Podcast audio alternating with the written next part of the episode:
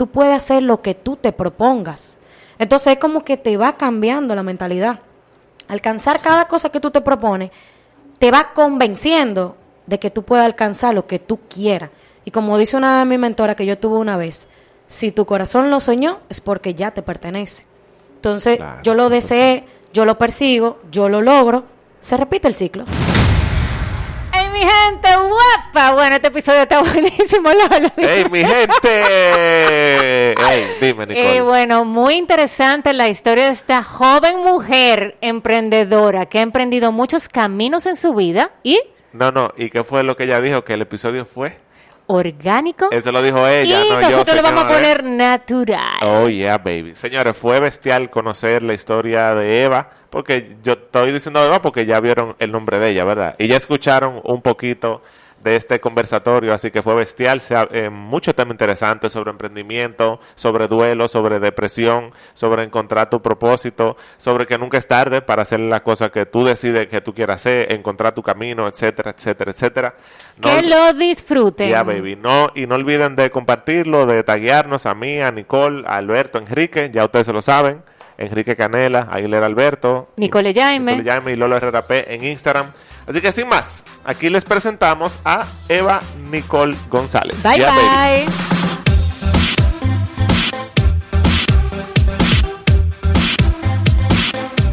Bienvenidos a un nuevo episodio más de tu One Talk Podcast. Por aquí, tu gran amiga Nicole Ejaime desde el Tortuga Studio, junto con el gran y único Lolation Lolo Herrera. Está pasando, Nicole. hola Lolito, Hola, hola, ¿cómo Nicole. te está, mi amor? Yo súper bien. Hiciste falta la semana pasada, pero Ay, sí, quedó pero muy chévere aquí ese estoy porque yo no quiero per- perderme nada nunca. Claro que sí, claro que sí. Y más para este esta mega bomba que vamos a tener aquí hoy, porque ya hicimos un podcast con ella antes de grabar, porque literal, Un podcast antes del podcast. conociéndola, sí, sí, fue, fue como un podcast. Y cuéntanos a quién tenemos, Lolo. Cuéntanos un poquito. Bueno, tenemos la dicha aquí y, y es como un regalo porque la acabamos de conocer hace 45 minutos, 40 minutos. Eh, un amigo mío me dice, eh, que fue Juan Carlos Castillo, que es quien, ma- quien me asesora en nutrición. Óyeme, tú tienes que hacer el podcast a, a esta muchacha, mira que esto, esto y esto. Y yo, no, no, pero dile, dile ya. Y cuadré con ella, ya teníamos como 10 días, creo, 8 días, ya, ya ni me acuerdo coordinando y aquí está y esto va a ser una bomba. Entonces yo quiero, ya ellos saben cómo se llama porque ya vieron el título, ¿verdad? Sí. Pero ella es multifacética y e- este episodio va a ser conociendo su historia. Eso que se dañó fue el audífono, no importa. Sigan aquí. Sí. Entonces, va a ser conociendo su historia. Yo lo arreglo ahora. Esto es en vivo. Esto es en vivo, pero es grabado, no importa. Eh, vam- vamos a hacer un episodio de su historia porque ella es literalmente multifacética, o sea, son demasiadas cosas lo que ella hace. Entonces, para que tengan una idea, ella es, ella estudió eh, medicina y hizo su especialidad en nutrición clínica, hizo una maestría en, obesología y dietética, tiene un, diplomado en nutrición celular y un reguero de estudios más que no voy a mencionar aquí, pero no se queda ahí. Ella hace patinaje artístico, ya tú sabes que la mujer exótica es una activista social y política, le, le encanta el tema del rescate de animales y es una figura importante de Padela aquí en Dominicana. Y bueno, yo creo Oye, que por ahí se va. trabajo. Y sobre todo que es una persona emprendedora. Y emprendedora quiere decir, no porque es porque tiene negocios o es independiente, que también hace eso, pero Claro. sino porque tiene una actitud proactiva hacia hacer que las cosas funcionen, que sucedan. Por ejemplo, para llegar aquí al estudio se le dañó el Waze y ella le buscó la vuelta y llegó a la antigua preguntando, mira, ¿dónde que está? Allí en la esquina. Mira, en la esquina, después doble a la derecha, tres calles después. y ella está aquí. Así que yo quiero que me ayuden a recibir con un fuerte aplauso directamente desde el Tortuga Estudio a Eva Nicole González. Bienvenida, Eva. ¡Eh! ¡Bienvenida, Eva! Yo me di mi aplauso también. Eso. Muchas gracias, primero por la invitación, segundo por esa presentación tan chula, hasta yo me quise conocer ahí. y bueno, estamos aquí a hacer el segundo podcast, después del primer podcast, ¿verdad? Exactamente, de- claro, Tras claro. micrófono. Exacto, backstage. Gracias por aceptar la invitación porque no nos conocíamos. Y ya, ya somos como hermanos, ya hemos hablado tanto aquí, o sea que... Oye, pero hace un 45 minutos intenso la y conversación. lo más importante fue que ya ella empezó a tutearme, porque ella es una profesional, entonces ella me hablaba a usted y entonces... Ustedes se imaginan eso, señores Lolo, pero no me a diga mí, usted. Y usted, no, yo tengo diciéndole tuteame siete días. Desde que empezamos a hablar, mira, Eva, sí, tú puedes tutearme. Ay, sí, disculpe. Pero ya, ya, ya entramos en confianza. Sí, ese es mi lenguaje, es mi lenguaje, pero yo me adapto. Voy Yo a hacer un sí. esfuerzo. Además, voy a intentar que en, en los minutos de este podcast tutearlo todas las veces.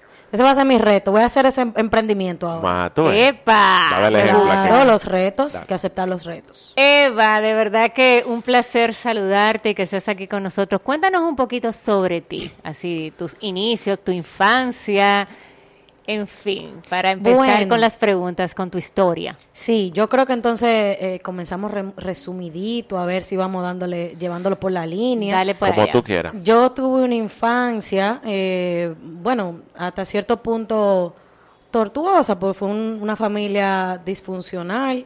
Hubo ciertos problemas que lamentablemente uno arrastra en la adultez.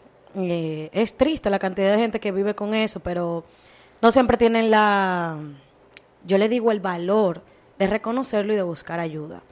Gracias a Dios eh, la tuve, pero pude eh, encontrar lo mejor de esos de esas dificultades. Sí. Una adolescencia, yo siempre fui como la más aplicadita, la más decentica, sí, bien. Eh, siempre siempre he sido como muy a lo que hay que hacer. Ah, hay que trabajar esto, hay que hacer tal trabajo, Muy hay que hacer enfocada, tal muy tarea. Sí, enfocada. exactamente. Eh, bueno, empecé a estudiar medicina, aunque realmente lo que quería estudiar era veterinaria duré mucho tiempo incluso como lamentándome como, como diache. Yo hubiese sido una gran veterinaria, pero no sabía que la vida me guardaba una parte de la medicina que yo iba a amar mucho más, que es la nutrición. Pero yo no lo sabía. No lo supe hasta 2019, bueno, hasta que hice la especialidad. Eh, en un inicio era lo que yo quería, pero ok, empecé a estudiar medicina siendo estudiante de medicina, ustedes saben que el estudiante de medicina no tiene facilidad para trabajar, eh, como en otras carreras, de Sí. que un trabajo de 8 a 5, ay, estudio en la noche. Porque estudiante de medicina en tiempo. tiempo completo, claro. Claro. que sí, de tiempo completo. Incluso más de tiempo completo, puede ser desde la mañana hasta la noche, 7 de la noche, 8 de la noche, sin contar lo que hay que estudiar. Y yo me la buscaba para yo, em, eh, por ejemplo, pagarme mi gimnasio. Yo conocí el fitness a los 21, 22 años por una joven que es, se desenvuelve en el mundo del culturismo ahora.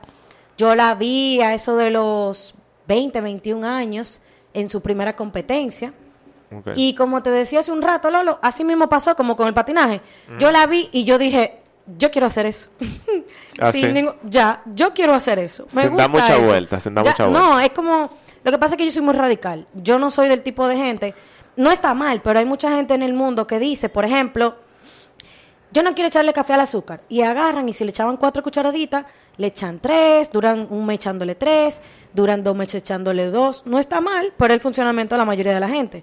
Yo soy del tipo de gente que si Ya le echaba dejé. cinco cucharadas y hoy amanecí y dije, yo no quiero echarle café, eh, azúcar al café, más nunca. Desde el otro día, ya jamás mi café vuelve a ver Porque tú azúcar. eres una mujer decidida, de siempre. Bienvenida. Definitivamente. Bienvenida. Muy decidida. A mí me gusta la palabra radical. porque soy así con Bienvenida, todo. bienvenida a mi mundo. Me siento bien, Nicole. Acompañada. Ah, Me siento bien. acompañado. Sí, me pero siento eso es bien. Conectado, identificado. Sí, Sí, sí. es una conducta que se aplica a Siento muchas bien. áreas de la vida, incluso con las relaciones y ese tipo de cosas. Este es el final, este es el final. Ya. Sí. Entonces ese día yo dije, yo quiero hacer eso. Y, ya. Y a mí me pasa Apa- igual que, que, digo, y me disculpas que te interrumpa, que me Mm. siento muy identificado, que cuando yo decido que voy a hacer algo, no es a medias. No, no, no. Si yo No, voy a hacer ya, algo, yo voy a hacer yo me voy a entregar como el mejor. No es de que, bueno, no, o sea, No di que el 50. yo no estoy diciendo no. que todo el mundo debe ser así. Porque eso no le funciona a todo el mundo. Pero a mí me encanta esa vaina. No, y supuestamente no es lo saludable. Supuestamente como que hay que hacer la cosa paulatino, pero no. Yo soy Pero así. yo pienso que Sí. cada persona elige como la manera en su- que sí, en Sí, su forma claro. como lo hace. Y Claro. si hay, hay gente que le funciona de una manera o de otra, bueno. Bueno, el tema es que yo la vi, eso me inició en el mundo del, del, vamos a decir, del fitness, porque en ese momento ni soñaba con el culturismo, eso para mí era como, como algo muy lejano. Tú estabas estudiando medicina en ese mi Exacto, preciso yo no momento. tenía recurso económico, no tenía tiempo, no tenía nada. A mí me daban el dinero contado de pasaje, merienda, comida. Y en ese tiempo, entonces cuando yo dije, yo quiero entrenar, pero ¿qué hago? Porque ya tenía como cinco meses entrenando con, con la una mancuerna casera de que con lata de tomate con cemento, de que ¿Tú con te la yo me la busqué, no, es que yo no ando de que, que ay, que no puedo. El victimismo de nu- nuestra nueva generación. Sí. No, yo no, ay, que no tengo dinero, que la vida me maltrata. Yo nunca he ido con eso. Entonces busqué la manera. Ya cuando yo estaba como cansada de eso, que yo dije, yo no voy a avanzar haciendo eso, necesito un gimnasio. Fue cuando entonces muchos me apoyaron en ese tiempo. Yo empecé a hacer ropa eh, con una máquina de coser. Yo compré una máquina de coser con un celular que me regalaron y yo lo vendí para comprar una máquina. No, pero espérate, vamos a hacer un stop ahí. Exacto, sí, wow. porque- A mí me regalaron- Sinceramente, Sí, a mí me ¿qué- regalaron ¿Qué mentalidad de emprendimiento tú tenías en ese Sí, momento? En ese momento, a mí me regalaron, eh, eh, me acuerdo yo que era un Samsung de esos Galaxy que en el momento estaban, Pegado. sí, que eran muy de moda. Y yo tenía un celularcito viejo, a mí me lo dio una cuñada que vive en, bueno, ahora vive en Luisiana, ya no es mi cuñada, pero vive en Luisiana, como un agrado. Saludo Ah, para ella. Sí, saludo para ella, ella no lo sabe. Mándale el episodio, mándale el episodio. Sí, para se lo voy a mandar. Sí, ¡Epa! por eso pienso mencionar gente, para mandarle Claro, para claro, que sepan, la- 100%. porque a veces la gente no sabe su contribución en tu vida. Claro, 100%. Ella me regaló ese celular y ella como, ay, para que mi cuñada ande con un celular bueno. Y ese mismo día yo fui a una tienda de celular y le dije, ¿cuánto tú me das por este celular? Y me acuerdo yo que el muchacho de la tienda se quedó como, oh, y esta muchacha. Entonces yo ¿Y te lo lo vendí. compró? Sí, me lo... Me acuerdo como ahora que me dio ocho mil pesos. Yo compré un celular con tres mil y lo, con lo otro compré una máquina usada. Wow. Como 160 No, no, no, dólares no, para no, quien, no vive en Entonces, Dominicana. compré Una una máquina pregunta, de tú que coser. no tenías tiempo, tú con la máquina que tú eh, hacías ropa y eso, o sea, ¿de dónde tú sacaste el tiempo? No, realmente no era tan tétrico. Uno tenía un tiempito en la noche, los fines de semana, sí. Era Ahora yo era proponérselo. Sí, ahora yo tengo menos tiempo que cuando estudiaba medicina, honestamente. Lo que pasa es que para una persona en esa edad que viene de un colegio es mucho, porque todo es relativo. Por, como, como lo que dicen de que si tú ganas 10 mil pesos, una deuda de 15 mil pesos es mucho, pero si tú ganas un millón de pesos, una deuda, o sea, Claro.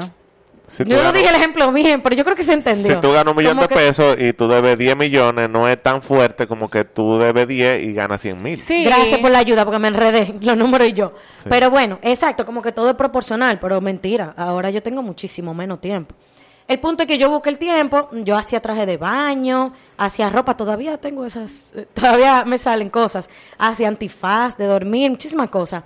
Junto con eso se me ocurrió la idea, en ese momento se usaban llaveritos, de que pompón, empecé a hacer llaveros, empecé a hacer pulsera, mucha gente en la universidad me, me apoyaba y me compraba, que yo sa yo dentro de mí lo sabía y a mí me daba un poquito de vergüenza, pero no me importaba. Yo dentro de mí sabía que lo hacían para ayudarme, que realmente no iban a usar la pieza nada. Ellos saben quiénes son, también se lo voy a mandar. Mándale. pero muchas, sí, sí, sí, se los agradezco también. Eh, muchas de las, como decía, de las que estudiaban conmigo, me compraban esa cosita y yo, mi meta era reunir los 900 pesos que eran en ese tiempo de... Digo el gimnasio que era. Bueno, todo el Sí, mundo no sabe. importa, ¿no? SmartFit, que en ese momento era 990 pesos. Sí. Todos mi meta era eso. reunir 990 pesos al mes. Esa era mi Para meta. pagar SmartFit. Para pagar el SmartFit. Yo no tenía que preocuparme nada más porque, como dije, a mí me daban justo lo del pasaje y lo de mi comida. O sea, que eso estaba Así que mi meta, exacto, mi meta mensual era los 990 pesos. Entonces yo reunía eso, empecé a hacer el, el, el fitness, a cogérmelo cada vez más en serio. Pasó que entonces, ya cuando iba a hacer la pasantía, que terminé medicina, me, mi primer, mi- esa pasantía fue mi primer pago de cuatro mil pesos mensuales. Yo vi la gloria. Yo dije, tengo el, tengo el, el gimnasio y el BCAA. Estamos hablando, ¿en qué año fue eso? no, ahorita, 2017. Wow. qué- Exacto, Esa fue, súper reciente. tú acabaste la carrera. Déjame ver, 18 o 17. Yo, no, 18, perdón. Yo terminé en el 2018. Ok, ok. Entonces, en el mismo 18, yo no, yo no pierdo tiempo. Yo incluso me, gradué en una extraordinaria. Pues yo no quería perder tiempo. Yo terminé, ahí mismo hice la tesis, ahí mismo me gradué. Todo una ahí vez. ¿Y la especialidad de una vez también? De una vez. Eso no es, yo no me siento de que a comer con fle, eso es a lo que vinimos. ok. Hice mi tesis, hice todo. Entonces de una vez me eh, busqué una pasantía privada para no perder tiempo, porque por las del Estado uno tiene que esperar un poquito más. Sí. Y mi primer pago de esos cuatro mil pesos mensuales, yo dije, soy rica. Tuviste la gloria. No, yo ya, O sea, ya mi vida está resuelta. Qué Sé el chulo. gimnasio, el BCAA, me puedo hasta comprar un zapatico. y, y bueno, incluso en ese tiempo empecé a trabajar en un gimnasio porque mientras estudiaba medicina, yo encontré la forma, bueno, mi hermano me apoyó con eso, eh, me pagó una certificación de entrenador personal, porque mi hermano en ese momento tenía buenos ingresos y él como para agradarme también, lo mismo, como ven, tú quieres que te compre un celular, una ropa, quieres, y yo no, págame esta certificación. Y me hice O sea, entrenador personal tú no porque yo sabía que te regalaran algo, sino ven, págame, si me va a regalar lo que sea tu ocasión. Exactamente. Me Es que encanta eso. yo creo que yo siempre he buscado la manera de transformar el dinero en algo que te dé un beneficio a largo plazo. Lo mismo que con el celular. Ok, el celular es, muy, es necesario, pero ya, se acabó. Claro, el porque celular tú- murió. Se Porque acabó. para que tú usas uno de 8, tú puedes utilizar uno, de 3 y maximizar el dinero. Exacto. A esa máquina yo le saqué esos 8, 7 veces. Tú se lo permite. Exacto, entonces lo mismo hice con, en ese momento que él me dijo, mira, tú quieres un viaje, tú quieres qué, yo le dije, págame esta certificación y tal cual, en el primer mes de un cliente, ya yo se lo saqué porque un mes yo le cobré, eh, un cliente yo le cobré 10 mil pesos por entrenarlo tres veces por semana. O sea, que Y ya, inmediatamente tú entraste, salió. ya tú estabas generando los ingresos Claro, también. el doble de lo que él me dio, en vez de comprarme, qué sé yo, una... Yo ni sé lo que la gente se compra, ¿qué es lo que la gente se compra? Sabrá Dios. Pues el disparate. cosas. Tú No, sabes. cualquier cosa, No, no, pero yo no también me compro el disparate, pero cuando ese disparate vino de una inversión. Mira la diferencia en la mentalidad. Exacto. Exacto. Porque disparate, mira, nada más esa libretita me costó 700 pesos seguro. muchísimo, no, un poquito más. Pero, ¿para qué yo uso la libreta? Eso maximiza mi, mi productividad. Claro. Eso a la vez yo lo sé que me resulta porque ya fue un método pasado que me hizo generar con que comprar 80 libreticas de eso. Tú sabes que me siento muy, muy, muy identificado. El otro día yo estaba eh, eh, escuchando un podcast, viéndolo y escuchándolo. Y el podcast era de Lewis Howes, Lewis Howes, entrevistando a Patrick Bet David, que es un empresario muy famoso y que, y que, te- y que también tiene un podcast. Y él le hizo una pregunta sobre el dinero, cómo él veía el dinero. Y él le dijo, porque el tipo le da 18 horas al día, 17 horas al día, o sea, son gente muy, muy productiva, que no paran, Sí. así mismo. Y él le decía, ¿cómo es que tú puedes llevar ese nivel de vida? Eh, y cómo es que tú miras el dinero. Y él le dijo, lo que pasa es que para mí esto es un juego. O sea, yo me siento que estoy jugando, para mí esto no es trabajo. Y algo que aquí lo hemos eh, mencionado claro. varias veces, Alberto también y yo, del hecho de que, porque tú estás contando esto y una persona que no se siente identificada con tu historia dice, ay Dios mío, pero qué martirio, No. todo lo que ella hace. Y yo estoy 100% seguro que para ti todo eso ha sido un disfrute y mientras tú lo que hacías, sí. no que no hay momentos donde uno está cansado y mira, óyeme, óyeme, está fuerte, pero eh, bien dentro del fondo de ti es una sensación de placer incluso, porque tú sientes que tú estás haciendo lo que tú deberías hacer, lo que tú viniste aquí a hacer. No Sí. sé si tú lo miras así también. Claro que lo miro así. Lo que pasa es que la gente tiende a decir, no, es que yo como quiera me voy a morir algún día y por eso no voy a hacer nada, me voy a relajar eh, y voy a disfrutar y ya. Pero para mí es lo contrario. Como me voy a morir algún día, déjame sacarle el provecho a este pedacito que es la vida. Claro. Eso, bueno, eso es una de las bases del estoicismo. Yo no soy, no, no tengo esa inclinación, pero lo conozco y algunas cosas las A comparto. mí me encanta el estoicismo y yo tengo en mi mesita de noche meditaciones de Marco Aurelio yo me duermo con eso. Sí, de eso me, Me habla mucho mi hermano. Yo más bien me inclino por el cristianismo, pero bien, de todo uno tiene que aprender. Claro, y eso yo lo aprendí del estoicismo. Como mira, si la vida es un ratico, al contrario, aprovechala. Aprovechala, No es que claro. un ratico y como es un ratico tú te vas a sentar a que llegue el final. Sí. Mejor vamos a, a- a vivirla. Y yo siempre Claro. como que he pensado eso. Como Y vivirla es como tú cumplir con lo que tú viniste a hacer. Y eso es lo que cada uno, cada lo quien que tiene tú su camino. que viniste a hacer. Y se nota tu, tu pasión con relación a Sí. todo lo que tú estás yo hago, compartiendo. sí, Sí. todo lo que yo hago a mí me apasiona muchísimo. Y yo me siento inmensamente agradecida porque la vida me dé la oportunidad de eso. Y no solamente agradecida como si fuera algo que me cayó del cielo, sino que a la misma vez sé que es gracias a mí, porque es una tarea buscar lo que te apasiona y buscar la manera de desarrollarte en eso que te apasiona. Ok, tuve el privilegio de poder hacerlo, pero también la gente no quiere encontrar lo que le apasiona, Y simplemente de ponerle la intención también, el deseo y de que las cosas sucedan, como tú decías. Exacto, encontrarlo y luego trazar un camino en donde tú puedas vivir haciendo lo que te gusta. No solamente con una retribución económica, sino, eh, bueno, vamos a poner un ejemplo. Todavía no es el tiempo de llegar ahí, no estamos en esa etapa de la vida, pero yo hago patinaje artístico, que lo decíamos. Sí. Eso no tiene ninguna retribución económica, pero aplicándolo a lo que estamos diciendo. Eh, ah, bueno, ya descubrí que me gusta el patinaje artístico, pero no tengo el tiempo. Señor, trace el camino, cree la estrategia, diseñe el, el- el método en el que usted pueda traer a su vida lo que le gusta, lo que le llena. Yo dije, ah, bueno, como el patinaje es para niñas, eh, se da a las 3 de la tarde, yo trabajo, déjame llegar cuando se está acabando y patino media hora.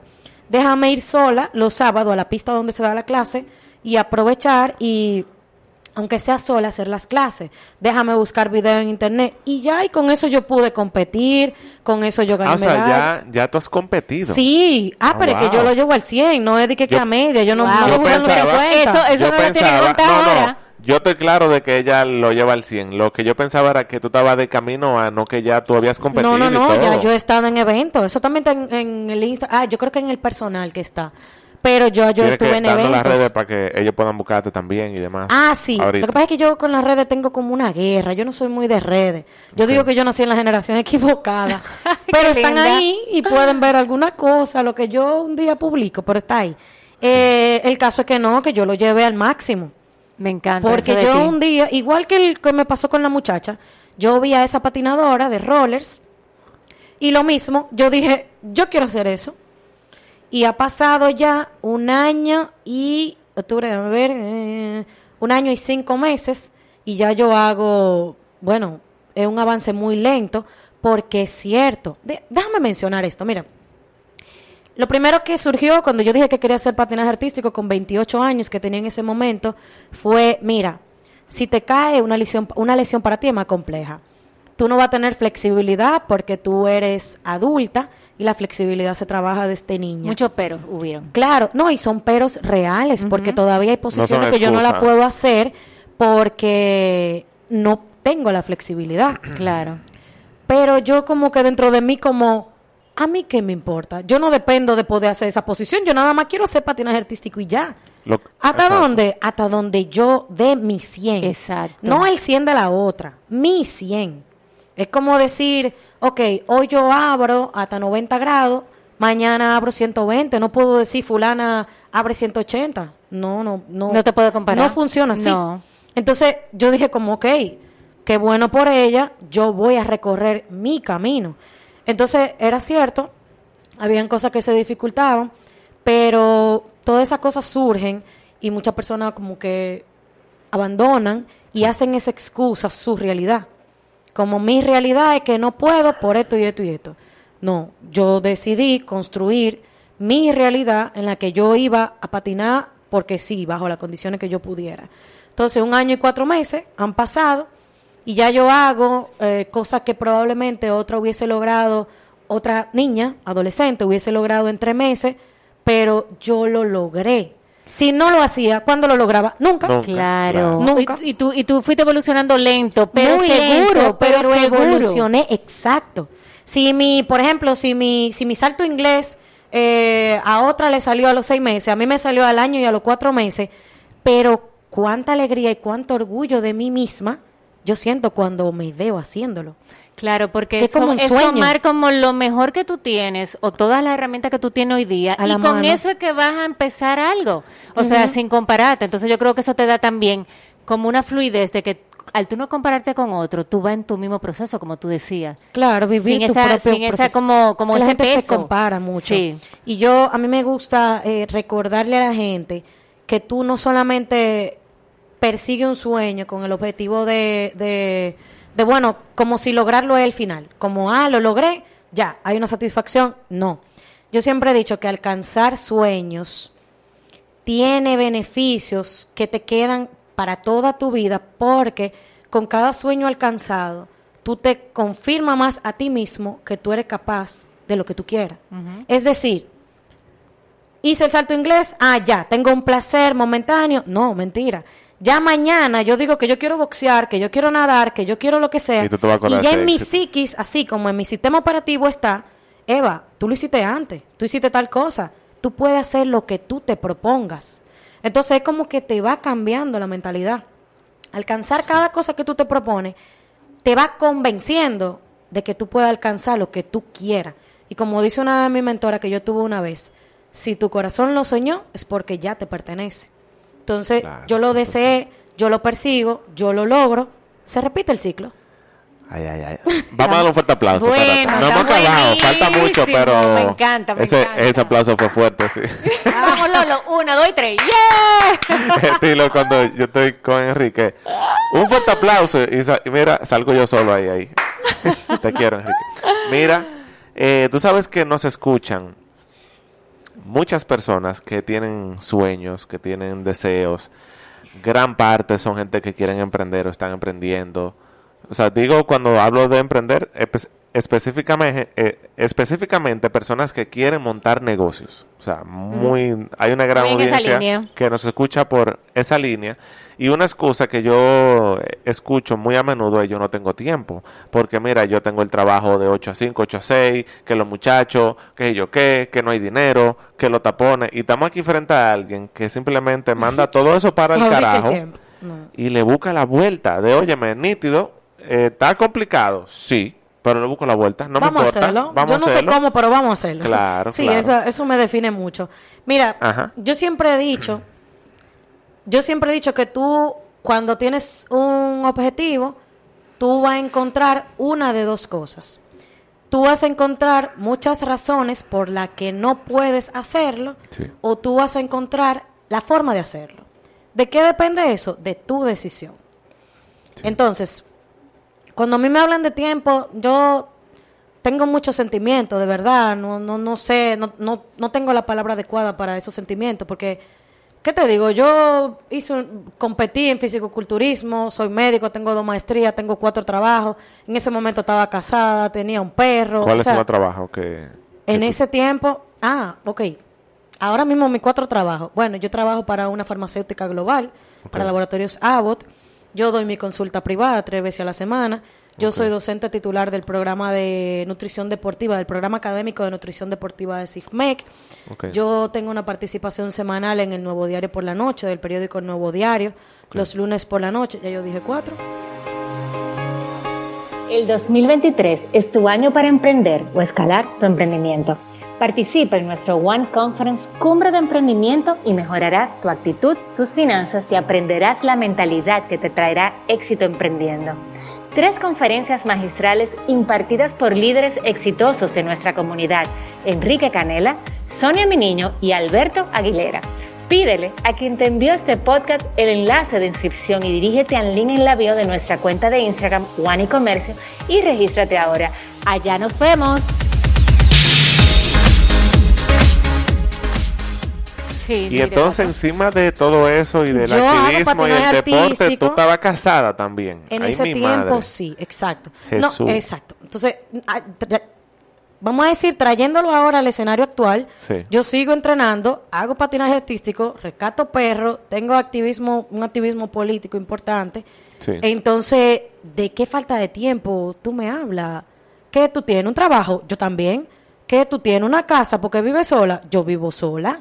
Yo me mantengo. Yo no, a mi casa no llega un botellón de agua que no lleve yo desde hace muchos años.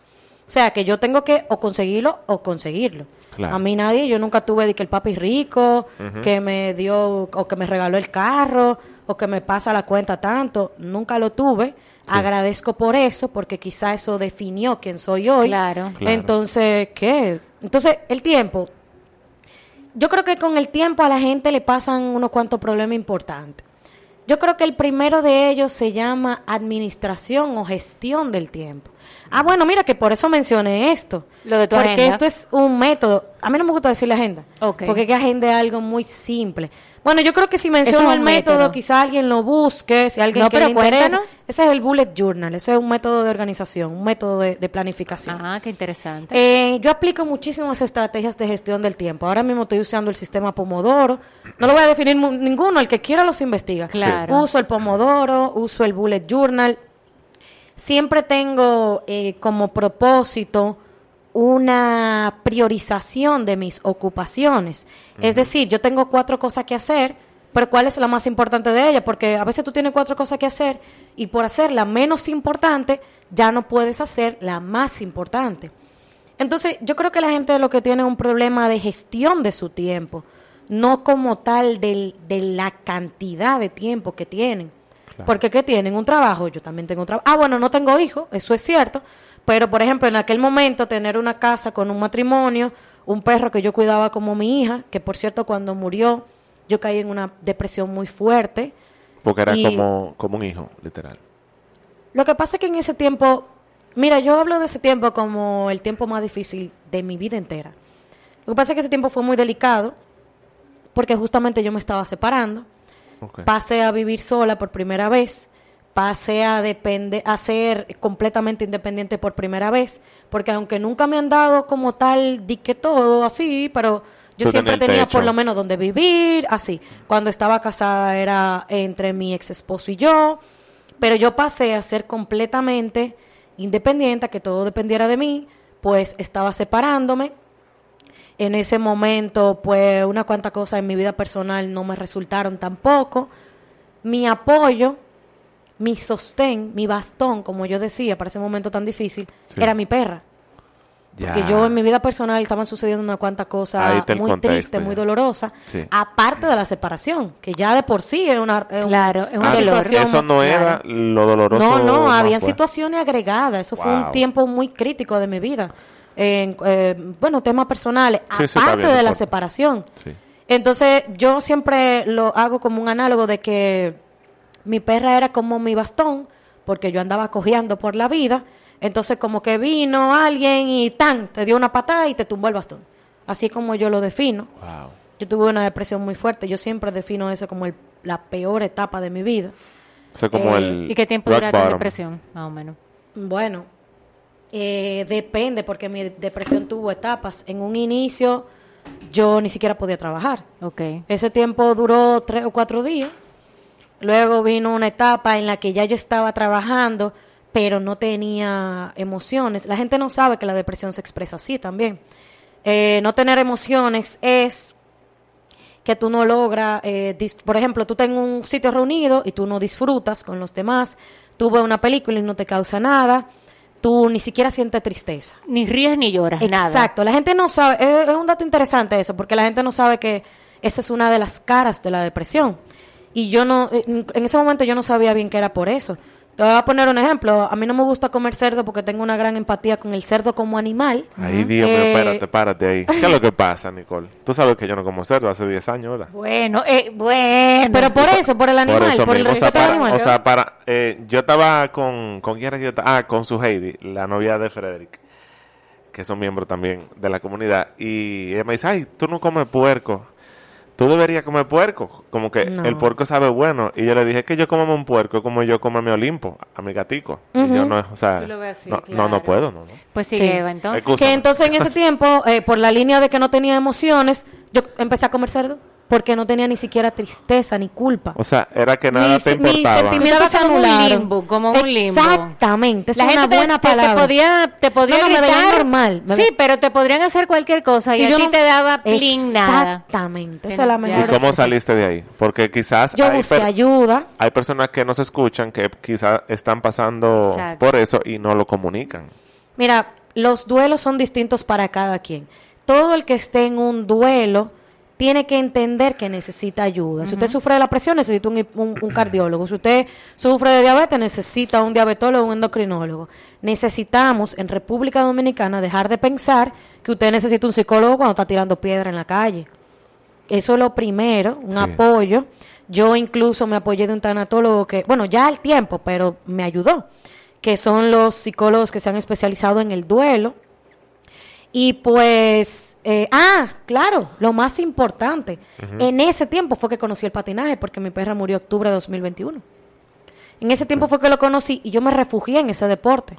Porque el patinaje tiene algo muy bello que no tiene el culturismo o el fitness, y es que eh, la naturaleza del deporte te obliga a dejar tu mente en blanco. A vi- a vivir el presente. Exacto. Yo puedo estar levantando pesa y estar pensando aquí en que debo la casa, en que mañana corta la tarjeta, pero cuando tú vas a dar un salto, tú tienes que estar conectado con tus pies, Al tus 100%. rodillas, tus brazos. Tú tienes Claro. que conectar incluso con tu respiración, con tu cabeza, porque tú tienes que estar erguida.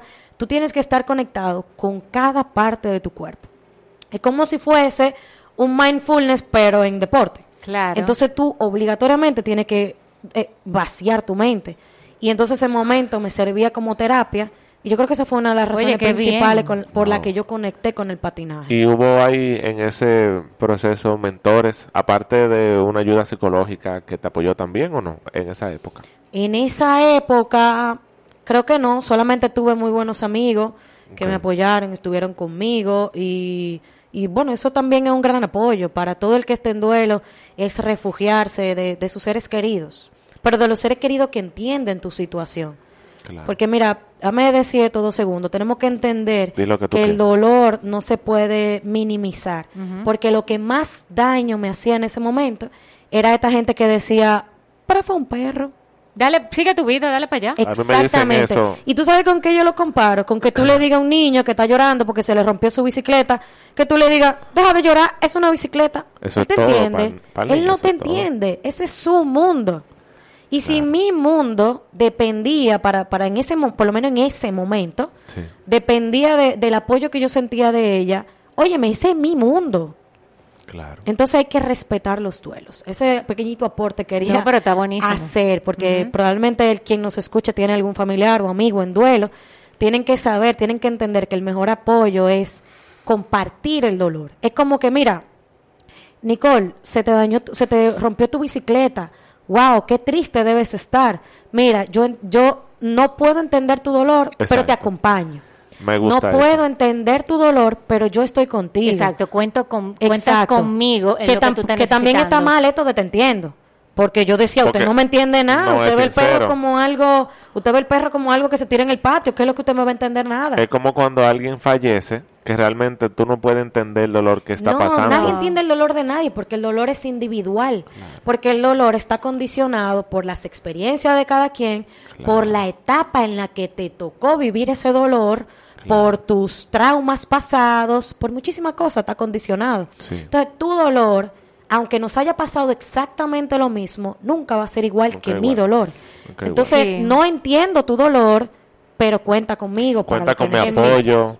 En mi caso quería mi comentar algo que con- cuando mi papá se murió, yo tuve que enfrentar muchísimas cosas y yo ese dolor, yo no pude, o sea, no le pude hacer, como te digo, frente. Y después de los tres años, No, o sea, que no lo sea, pudiste vivir. no, no lo pude vivir porque tenía que enfrentar situaciones de, o sea, familiares, o sea, responsabilidades. Sí. Y al- entonces llega un momento en que te encuentra el dolor. O sea, tú no le puedes huir al dolor porque el dolor te va a caer atrás. Eso también es algo Y importante. entonces como no que wow, al dolor. Es mejor como que tú puedas eh, ir Liberarlo. sanando, irlo liberando para que no te agarre tres años acumulativo como me pasó a mí. Wow, qué interesante. Oye, a mí me encanta. Sí, sí, perdón. No, no, eso que la gente no, no conecta con lo que siente, se parece mucho a lo que decíamos hace un rato, de encontrar tu pasión. Hay que es como que esforzarse por entender lo que uno siente. Yo repito mucho algo y la gente, mi gente cercana lo sabe. Yo repito mucho que yo, que, que me analizo mucho. Pero no es un me analizo como muy superficial. Es que de verdad yo trato siempre como de encontrarle la base a mis comportamientos, a lo que prefiero hacer, a lo que no. Porque todo te va a resultar mejor cuando tú te das cuenta de tus verdaderas limitaciones y cuando tú te das cuenta de tus dones y los explotas. Entonces es como eso, como de verdad sentarte a decir, ¿por qué yo hago esto? ¿Qué está detrás de esto? Hay una base que se formó en mi infancia, ¿cómo yo lo puedo controlar? Y nada, esa, ese control de ti mismo te da poder. Te da poder porque, de hecho, la información por sí misma ya es poder. Entonces, eso, eh, como que fuese bueno que la gente entienda eso. también. Sí, sí, sí, sí, 100%. Tú sabes que pasa muchas veces, más si, si yo estoy viviendo una etapa de crecimiento, de productividad, donde yo me levanto con energía y eso el día entero, mira, aquí, aquí, aquí, dándole, y estoy en ese tren de, de éxito, si lo queremos ver así, vamos a suponer que sea real, que sea genuino, y tú ves, porque es que me sucedió con alguien que con quien hablé el otro día, que yo quiero mucho, y, y noté a esa persona como un poco triste, como que es, es una amiga mía, como un poco triste, como que no sabía qué era lo que iba a hacer. La habían despedido del trabajo y demás, que yo qué. Y yo, en un Lolo anterior de antes, yo hubiese dicho, oye, pero muévete, yo te siento a ti como que muy achochada, muy, pero lo que pasa es, no es que la gente no tiene deseo de tirar para adelante. No es que la gente eh, es ociosa o vaga. Es simplemente que todavía está en un tren de pensamiento, en un nivel de conciencia, donde no ha conectado por donde es. Porque cuando tú conectas por donde es, todo lo que hay que hacer eh, sale y muy natural, que al revés, hay que, hay que detenerte. Oye, espérate, no vaya, o sea, ya, ya, ya han pasado 15 horas ya, mañana tú sigues. Y yo creo que eso... Mantener ese movimiento. Sí, esa, esa, la dicha de, de encontrar para qué tú estás vivo, eso no tiene precio. Claro, pero yo creo que para tú encontrarlo era lo mismo que hablábamos hace un momento, cuando me preguntó, por cierto, para retomar esa línea, sobre todo la gente que quiere emprender en cualquier hábito de su Ahí vida, me- que usted quiere perder peso. usted Ay, ahí. ay, ya perdí. Dijo- Perdí el reto. Ay, ¿Sabes había lo que un me dijo? reto y entonces Yo dije, ven acá, oye, me- cuando ella dijo cuando me preguntó, yo, por ahí a mí ya me está hablando. no, no, tranquila. sí. Retomamos el reto. Esto sí está bueno. No, no, yo lo Siempre hay una nueva oportunidad. Hay una nueva Claro que sí. Sí, eh, el truco está en seguirlo intentando, mira. Sí, no te Sí, sí, rindas, no sí. te rindas, sigue. Eh, mira, volviendo, el tema del, del emprendimiento. Usted quiere emprender, usted quiere perder peso, es un emprendimiento. Usted Claro. quiere eh, salvar su matrimonio, es un emprendimiento. Usted quiere lo que sea que usted quiera hacer. Sí. La el tema de o la frase de mantente en movimiento, la gente lo asocia mucho con algo físico y no necesariamente físico, es hasta tú pen- eh, quedarte siempre o pensar siempre en nuevas estrategias, como ah, esta estrategia no me funcionó, déjame usar otra. Esta no me funcionó, uso otra, uso otra. Es como reinventarse siempre. Claro. Que por eso que yo digo como que nunca eh, decirle que no a las oportunidades. Yo siempre, por eso que estoy involucrada en tantas cosas diferentes. Porque a mí no me gusta decir que no, yo siempre pienso que los puntos se conectan. Como que algo que tú hiciste hoy, en tres años, te puede llevar a otro lugar. Yo digo 100%. así, los puntos se conectan. Sí, sí. Entonces, sencillamente, intentar, intentar, intentar. Yo una vez escuché que las personas exitosas solamente hacen dos cosas. Dos cosas. Una, comienzan la fila. Y dos, terminan la fila. Y suena simple, pero ¿cuántos de nosotros entramos en la fila y salimos? Claro. Adivina qué, cuando tú quieres volver a entrar en la fila, ya hay cinco más atrás de ti. Digo, Claro. alante de ti. Ah, exacto, tú no puedes meterte donde mismo tú estabas. Yo soy la primera que la saco. Le digo, mire, yo tengo dos horas aquí. Vaya, No, vaya la Dios- cola, lo que siento. Dios libre a un ser humano meterse en tu camino. Ah, bueno, eso No, se escuchó hombre. un poco complicado. Sí, no, pero... ella- no, no, pero en el tono positivo. Sí, sí, como... Claro. Bueno, Pero sí. lo, que tú- lo de El la fila me gustó, intentando, claro. Porque es muy fácil empezar algo. No, no, Óyeme, todo el mundo eso se es pone en la fila. más fácil. Todo el mundo se pone en la fila. Lo difícil es Lo difícil es quedarse en la fila. Claro. Lo difícil es que en la fila tú te tienes que sentar porque te duelen los pies. Lo difícil es que en la, en la fila va a caer agua y tú te va a caer agua de la lluvia. Lo difícil es que va a salir el sol y tú te vas a quemar. Pero quédese en la fila. Entonces es como el bonito arte de, de perseverar. Ahí la una pregunta, una pregunta. La yo sé que nos quedamos en una parte de la historia y dimos un salto cuántico. Sí, muchas no cosas. seguimos, no seguimos. Pero la parte de nutrición que tiene tanta, Sí, me es gustaría que tú contara un poquito, aunque no sea tan largo, por Exacto. ejemplo, que yo sé que hay una especialidad de nutrición y otras cosas, y, y cómo, Bien, cómo sí, se vamos a- desprenden esas Y cosas. yo quiero saber, que- y que tú comentes, ya que vamos a hablar sobre nutrición, ¿qué es lo que significa comer bien? Porque yo siento que con el tema de la alimentación, el mundo está de cabeza, pero loquísimo. Pero dale tú, que tú eres el experto. La nutrición es muy controversial. Sí. Es la, la- el área de la medicina con más controversia ahora mismo. Mira, yo, eh, como les decía, yo creo que esa partecita sí la dije. Yo empecé a entrenar, a- eh, me certifiqué como entrenador personal y nutrición para el acondicionamiento físico y 500 certificaciones más antes de ser médico, todavía siendo estudiante. El, todos los médicos que terminan se encuentran en la, en la, vamos a decir, en la encrucijada, en el reto de tomar el examen único de residencia en nuestro país, que es para entrar en una residencia avalada por salud pública. Todos tienen que tomarse eso. No, no, el que quiera, si tú quieres hacer una residencia por salud pública. Ok. Entonces tú te encuentras en ese momento en el que tú tienes que estudiar, tomar un examen, entrar a una residencia. En la residencia tú no eres gente, tú tienes que amanecer cada tres días y los días que no amanece, entrar a las 7 de la mañana y sale a las 8 de la noche, una esclavitud. Ok. Y yo estaba en ese proceso y yo no entendía que de nuevo, analízate, yo no entendía por qué, siendo yo tan decidida, tan aplicada, yo no entendía por qué yo no tenía motivación de estudiar. Porque el ex- yo sabía que el examen se acercaba y se acercaba y se acercaba y a mí no me gustaba la idea de sentarme a estudiar. Ah, Incluso aunque yo esté estudiando otras cosas. Y yo como que no entendí ese sentimiento y en ese momento yo quiero aclarar que la mayoría de gente que tiene el, el- que ha sufrido una gran depresión en, tu- en su vida probablemente tiene ese rasgo depresivo y puede padecer una depresión por, por distintas razones. A mí no me importa, yo me abrí aquí y lo dije. En ese momento también fue algo que me provocó una depresión porque yo me sentía como en un limbo de que no voy a pasar el examen, qué voy a hacer con mi carrera de medicina, me voy a quedar siendo un médico general, qué hago, como que no quería estudiar, pero entonces no iba a alcanzar nada. Era algo triste. Y a la misma vez, bueno, una etapa confusa. Entonces, efectivamente, la primera vez no entré y yo no lo sentí como un fracaso.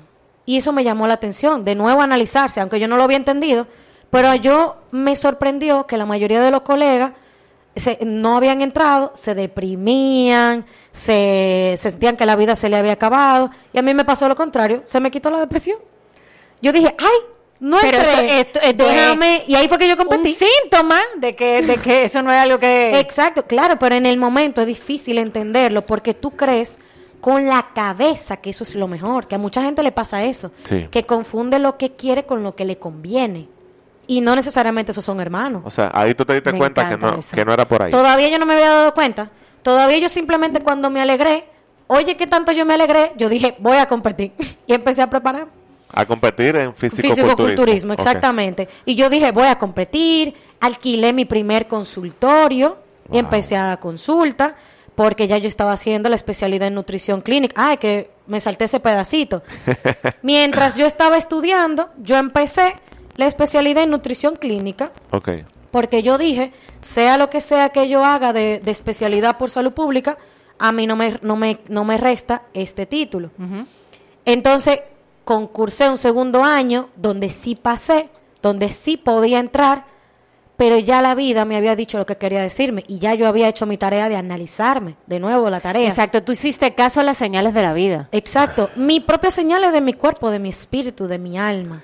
Y Pero yo dije, ¿tú es- sabes qué? Escuchar esas señales es, un Importante, es importante claro. y es un proceso. No, porque que, eh, claro, es un gran proceso, porque casi todos los médicos hubiesen visto eso como una oportunidad, porque en esa segunda vez ya yo podía entrar. Sí. Y cualquiera hubiese dicho, wow, Aprovecha. entraste, claro, porque no entran, yo no recuerdo el porcentaje, pero es muy bajo lo que entran. Y yo tuve la oportunidad. Y como ya yo había escuchado, mi alma, mi espíritu, yo dije, ¿tú sabes qué?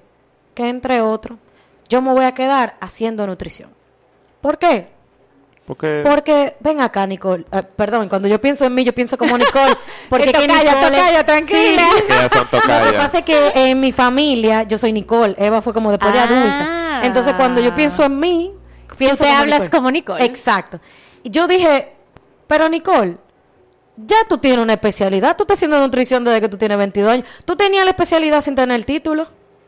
O sea, ya tú eras especialista de esa área sin tú tener ningún título, porque ya yo estaba ganando dinero haciendo nutrición, porque yo Claro. entrenaba, Y ya te estaba haciendo la gustaba, y te especialidad, gustaba. yo lo amaba. Exacto. Y la mejor prueba de eso es que lo estaba haciendo sin remuneración económica, porque yo lo estaba haciendo para mí y para mi familiar. Le hice una dieta a una vecina, le hice una dieta que si yo quién. Incluso yo hacía nutrición en mi perra, la que dije que murió. Yo aprendí hasta nutrición canina. Y le daba la dieta BARF a mi perra, o sea que carne tú no le cruda. de que, de que bolita. No, jamás, jamás. Yo dije, eso es harina, a mi perra yo no le voy a dar harina. Jesús, Harina, mi perra no se merece eso. Harina y aceite vegetal. Sí, yo dije, no, mi perra no se merece eso. Sí, eso. Entonces yo estaba, yo estaba ya, vamos a decir, recorriendo el camino que yo había elegido y que a mí había elegido a mí. Ya yo incluso era docente de algunas certificaciones, porque yo hice una certificación eh, en la ADPEC y, y Rosana La Sala, quien le agradezco muchísimo también, pues de una vez me dijo, también se lo va a mandar, se lo va a mandar mucha gente. Sí, sí, sí. Rosana me dijo en ese momento, mira, yo quiero que tú te quedes apoyándome en la certificación eh, nacional de entrenadores personales. Y yo estaba dando clase, oye, dando clase. Porque como yo era médico, para ella era un plus para su certificación. Claro. En ese tiempo fue que conocí a Bernabé Lagrule, Bernabé Lagrule, que le voy a mandar este episodio. Que él estuvo Un aquí en el mention podcast. muy especial, Claro. ¿verdad? Un Sí, mention muy Saludos, muy especial. Hasta subí la voz ahí. Él sí. vino aquí al episodio hace Sí. como dos dos o tres meses, salió él, ¿verdad? Como dos meses. Yo creo Sí, que sí. buenísimo, buenísimo. Bernabé, ya yo estaba en el fitness, sí, muy chulo. Pero Bernabé me inició en el culturismo. Porque empezó, pues, eh, a, a- a darme nutrición y a darme un entrenamiento como atleta de culturismo, no solo fitness. Fue él quien me, quien me propuso competir y fue el que me preparó. A quien le agradezco muchísimo porque me trabajó no solamente como atleta, sino psicológicamente. Porque ustedes lo vieron y Bernabé es una persona con mucho poder. Sí, Bernabé sí, sí, tiene mucho Mucha eh, profundidad, una energía que te contagia. Y él se propone contagiártela. Y yo creo que eso marcó mucho de, de- de ese inicio. Entonces, vamos a decir, ya yo había competido, o bueno, me estaba preparando, no recuerdo si en ese tiempo ya había competido o no. Eh, ya yo había hecho esta certificación, ya yo era docente. ¿Qué es lo que tú vas a fuñir de que, que con, con gastroenteróloga, cardióloga? ¿Qué es eso? ¿Qué sabes tú de eso? ¿Cómo tú vas a iniciar un camino cuando ya tú tienes cuatro o tres años de una trayectoria Sí. en un área? Sí. Entonces, en ese momento yo dije, pero no seas estúpida, Nicole. Tú estás palomeándole a la vida. Y decidí que eso era lo único que yo iba a hacer con mi vida. Luego de entonces hacer la especialidad en nutrición clínica en INTEC, Sí. pues entonces hice el Ah, máster, el magíster, sí. Eh, la maestría, magíster, máster, no sé. Eso mismo. Sí, en obesología y dietética. Entonces, pues ahí empecé a ver, a ver un campo nuevo de pacientes, porque hasta ese momento yo solamente veía A gente que ya- gente normal, Sí. gente X, no necesariamente súper sana, Sí. pero en ese momento yo entré a una unidad de atención primaria que me, me formó muchísimo en nutrición porque como era para el, el Seguro Nacional de Salud Público, yo veía un gran volumen de pacientes muy enfermos, porque no hay una cosa más enferma que esos pacientes de bajos recursos, lamentablemente. Porque ellos no dicen de que, ay, eh, me duele aquí, voy al, al médico. No, ellos es cuando ya el dedo se le cayó, que Claro. van. Lamentablemente. Ese dedo está, está negro. Yo creo que yo debería ir ya que está Ajá, ese negro. dedo se me está cayendo. Negro déjame como la noche. Sí. De- yo eh, como, como que lo veo flo- eh, que, Sí. que se está aflojando. Deberíamos ir a, a Doctora, ver yo vomito sangre. ¿Usted cree que eso sea normal? Yo creo que fue porque me comí una empana. Y tú como sí, que, porque es el Dios tema mío. educativo, o sea, no hay La no- no, educación, tiene sí. la mentalidad Yo- de, de prevención Yo inclusive. sí he visto algo con el tema de la nutrición y el mundo fitness. Eh, como que se ve mucho que a esas personas, por ejemplo, que compiten eh, o que son fisiculturistas, fisicoculturistas, perdón, es que ella nos corrigió y nos dijo que no es fisiculturismo, es fisicoculturismo. Sí. Pero ya yo aprendí Así como el usted, ya yo, yo también aprendí eso. Y yo he visto que las personas piensan, no, es que él está fit, o él está fitness, o él compite, él está en salud. Y lo que yo he visto es que todo lo contrario, que usualmente son la- las personas que menos manejan Bueno. nutrición. A nivel, yo hablo de nutrición de bienestar humano, no Mira. de cómo se ve tu cuerpo. Fitness es bienestar, salud. Fitness es eh, un estado en el que tu alimentación y tu actividad física te permiten estar saludable.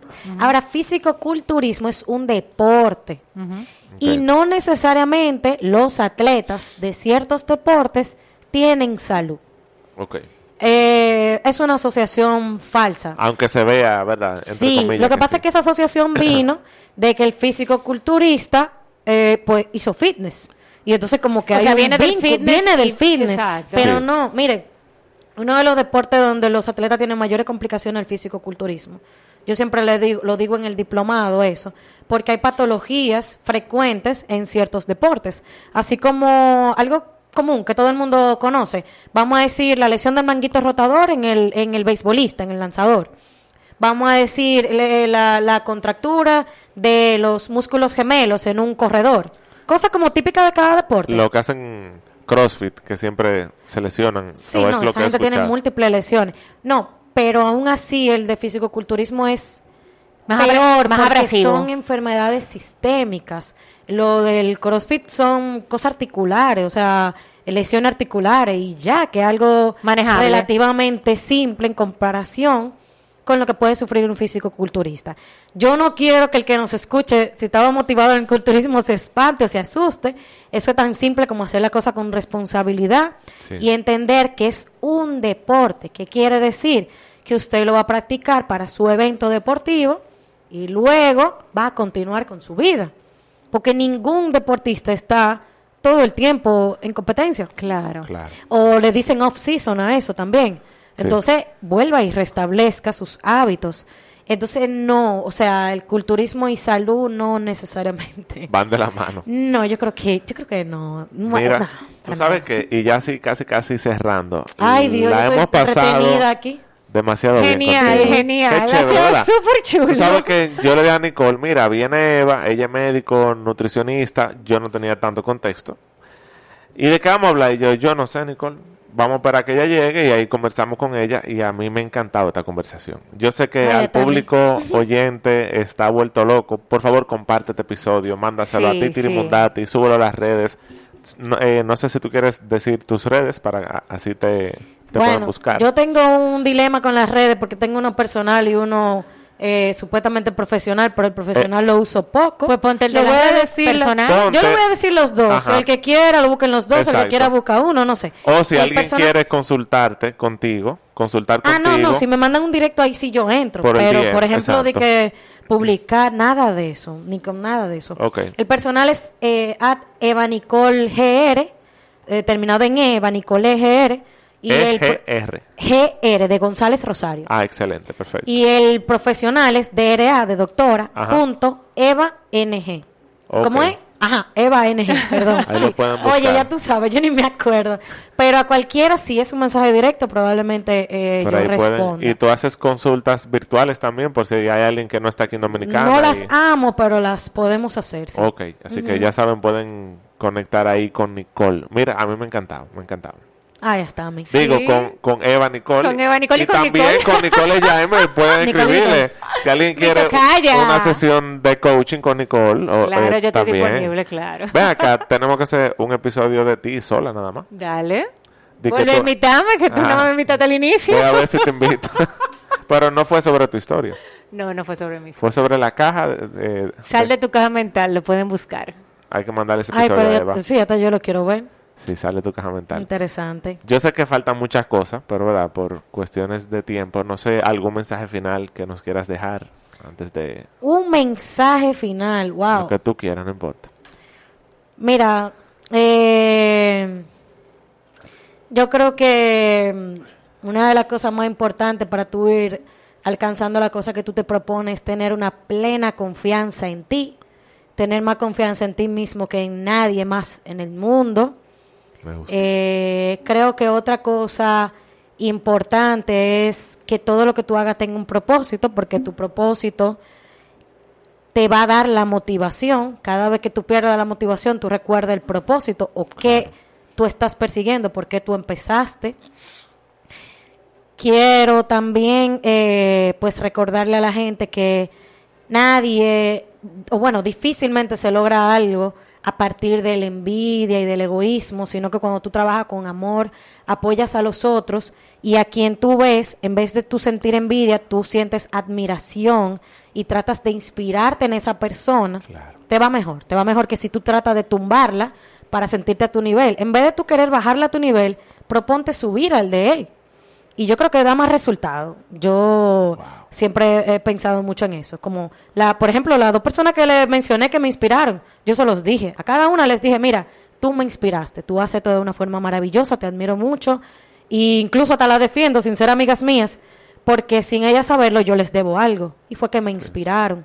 Entonces hay que vivir desde la gratitud, dejar el, el victimismo de la era moderna, que no deja nada, amar todo lo que, todas las herramientas que Dios te dio o en quien usted crea, incluyendo el país, que no tocamos esa área de la vida. No llegamos de Sí, tu pa- activismo patriótico. Sí, sí, amar todo lo que todo lo que te hizo ser tú, tu cuerpo, tu familia, tus aptitudes, tus dones, tu país, Sí. eh, todo lo que te hace ser tú y explotarlo eh, al 100%.